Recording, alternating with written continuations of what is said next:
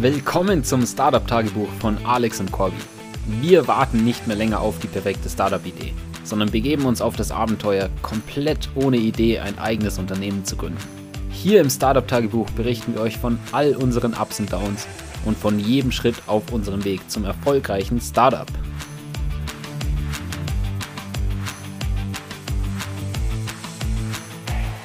Hallo und herzlich willkommen zum Startup-Tagebuch mit Corby und Alex. Hi. Ja, wir sind zwei Brüder und wollen ein Startup gründen, haben allerdings keine konkrete Idee, aber haben uns gedacht, wir müssen jetzt einfach mal loslegen und können nicht einfach nur warten, bis die wunderbare Idee in unseren Kopf kommt. Ja, genau. Noch kurz zu unserem Background. Ich bin der Alex, ich bin 25 Jahre alt und habe Informatik studiert, Bachelor und Master und habe jetzt zwei Jahre lang beim anderen Startup gearbeitet und ähm, jetzt denke ich, ist es der richtige Schritt, ähm, den nächsten Step zu machen und zu gründen. Ja, ich habe einen ähnlichen Background auch von der Tech-Seite, habe Computer Science und Data Science studiert. Man muss ja dazu sagen, fast haben wir die Diversität, weil du dich ja beim Startup schon so ein bisschen in Product Engineering Richtung weiterentwickelt hast. Ja, aber das ist natürlich nicht das vielleicht nicht das optimale Gründersetup, aber wie schon gesagt, wir sind Brüder. Das heißt, wir kennen uns sehr gut, ähm, wir können gut zusammenarbeiten, haben schon ein paar Projekte in der Vergangenheit zusammen realisiert. Vielleicht berichten wir euch da auch mal in einer Sonderfolge davon. Ja, man muss sagen, wir haben nicht den Struggle, erst Leute neu kennenzulernen, irgendwie Vertrauen aufzubauen, sondern die Grundgegebenheiten sind schon mal da. Was nicht heißt, dass nicht noch irgendjemand jemals dazukommen kann weil man natürlich irgendwie dann Unterstützung wahrscheinlich auch auf der Business-Seite braucht. Auf jeden Fall haben wir uns gedacht, wir dokumentieren diesen Journey in der Form dieses Podcasts. Ja, und reden da einfach drüber, wie es so läuft, wie wir das angehen. Ja, Ziel dieses Podcasts ist, dass ihr euch auch ein bisschen ein Bild machen könnt, ähm, durch welche Struggles, durch welche tollen Momente man als Gründer geht und welche Sachen man auch mitnimmt und lernt dabei. Und wir wollen natürlich auch einfach zeigen, wie es möglich ist, auch ganz ohne Idee loszulegen. Ja, wir glauben zumindest noch, dass es möglich ist. Noch haben wir den Beweis nicht vorgelegt, dass man es wirklich schafft. Aber für den konkreten Fall, dass wir Erfolg haben, wollen wir natürlich das Ganze dokumentiert haben, um zu zeigen, auch für uns selbst, wie das Ganze wirklich Schritt für Schritt stattgefunden haben. Ja, sehr, sehr guter Punkt. Und auch wenn es nicht erfolgreich wird, ist, denke ich, trotzdem eine tolle Dokumentation ähm, was man vielleicht vermeiden sollte bei den nächsten Versuchen, die es sicherlich geben wird. Und ja, wie es halt auch laufen kann. Deswegen ist es so und so, denke ich, äh, eine wirklich tolle Möglichkeit, einfach mal wirklich die Realität eines Gründers live mitzuerleben. Ja, das Ziel ist natürlich, dass man einen gewissen Impact auf die Welt hat, und um diesen Impact möglichst groß zu schaffen, möchte man sein Potenzial voll und ganz ausnutzen. Jetzt habe ich bei meinem vorherigen Arbeitgeber auch schon wirklich viel Verantwortlichkeiten bekommen und auch, denke ich, hoffentlich viel Impact gehabt. Das wird sich jetzt dann erst in Zukunft zeigen. Ja, man muss auch dazu sagen, du hast da schon mega viel gelernt, was du ja hoffentlich auch jetzt nutzen kannst in der eigenen Startup-Gründung und wovon wir hoffentlich dann bald profitieren werden. Ja, genau. Ich habe schon viel gelernt bei den zwei Jahren, bei dem anderen Startup. Mhm. Aber ich denke, es ist einfach nochmal was ganz was anderes, wenn du wirklich in der Position des Gründers bist, in diesem Gründersitz, wo du wirklich alles in der Firma driven musst, irgendwie so High-Level den Überblick über äh, wirklich alle Segmente haben musst und nicht nur speziell auf ein Modul vom Produkt zum Beispiel. Ja, vor allem muss man ja dazu sagen, wir haben beide einen Tech-Background. Und egal welchen Job wir sonst übernehmen würden, würde der grob auf der Tech-Seite bleiben. Und so begeben wir uns natürlich jetzt komplett außerhalb unserer Komfortzone oder unserer Skillzone auch und müssen natürlich als Gründer zu zweit auch den Business-Teil übernehmen. Und das wird mega spannend, wie einfach das funktionieren wird. Aber ich bin mir sicher, dass wir dabei extrem viel lernen werden. Ja, genau das ist auch mein Lebensmotto. Life begins at the end of the comfort zone. Ähm, und wir nutzen einfach dieses Startup als Möglichkeit, um uns ja auch noch öfter aus unserer Komfortzone wirklich rauszupushen. Ja, das wird, glaube ich, sehr gut funktionieren. Bin ich zuversichtlich. okay. Ja, ein bisschen Positivität und Optimismus muss schon auch dabei sein bei so einer Startup-Gründung. Da hast du ganz recht, Corby.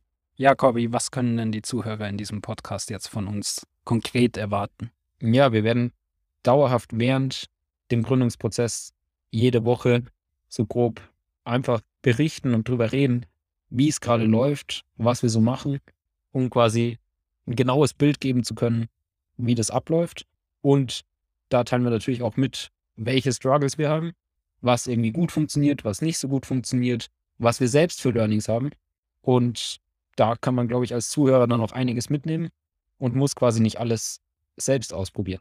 Ja, das ist natürlich ein iterativer Learning-Prozess auch für uns hier. Also wie wir das jetzt angehen, erstmal eine Idee zu finden und dann auch später bei der Umsetzung einer Idee.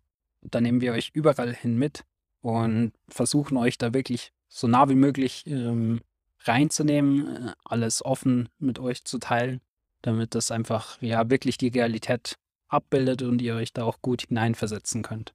Die erste größte Challenge, die wir haben, ist jetzt irgendwie loszulegen. Und wir haben natürlich keinen, der uns irgendwie sagt, okay, genau so macht man das. Es gibt keinen konkreten Plan, wie man irgendwie Probleme findet. Deswegen haben wir uns zusammengesetzt und einfach mal überlegt, wie gehen wir das Ganze an? Was haben wir uns dabei gedacht, Alex? Wie du schon erwähnt hast, es gibt kein konkretes Playbook. Natürlich haben verschiedene Leute verschiedene Meinungen, was wichtig ist, was nicht.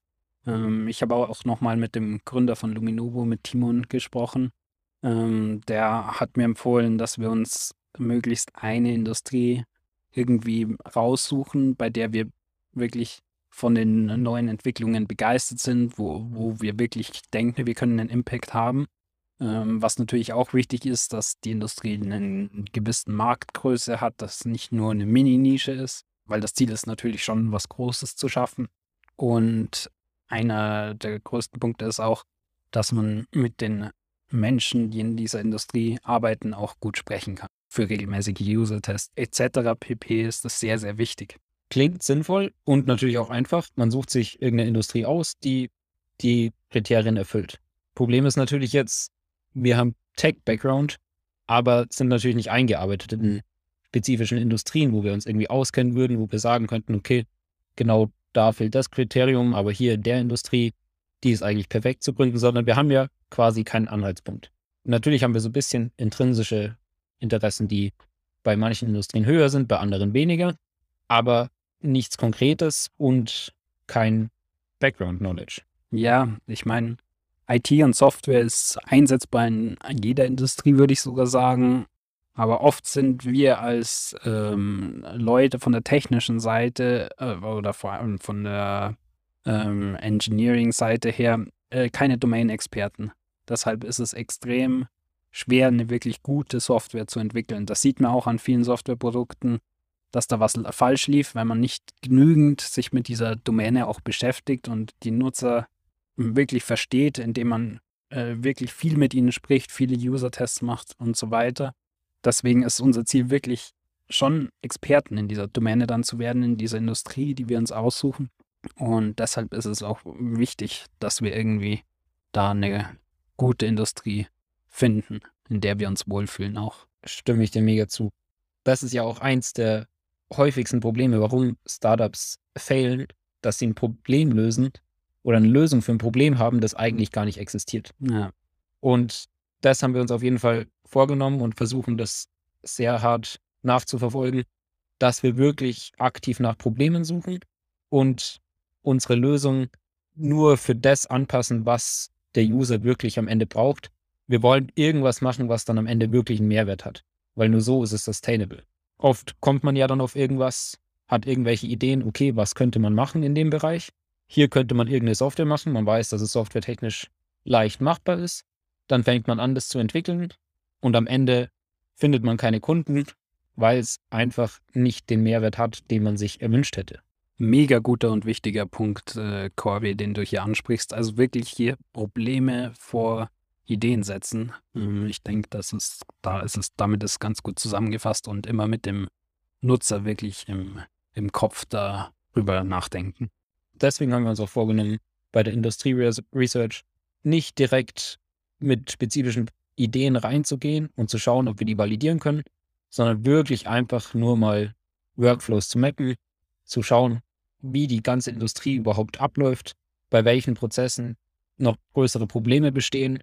Und dann kann man mal langsam reinschauen, welche Probleme man vielleicht mit Software lösen kann.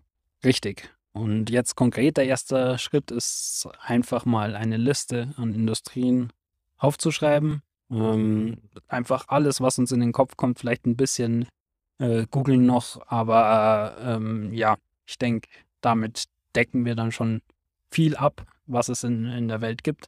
Und um dann die richtige Industrie zu finden, werden wir einfach mal versuchen, jede Woche ein bis zwei Industrien zu nehmen und da mit Leuten zu reden, Online-Research zu betreiben, was in der Industrie los ist, um mal ein bisschen reinzukommen, wie ist es mit den Leuten zu reden, wie gut gefällt uns die Industrie und ist da Potenzial, dass wir in der Zukunft da irgendeinen Mehrwert adden können.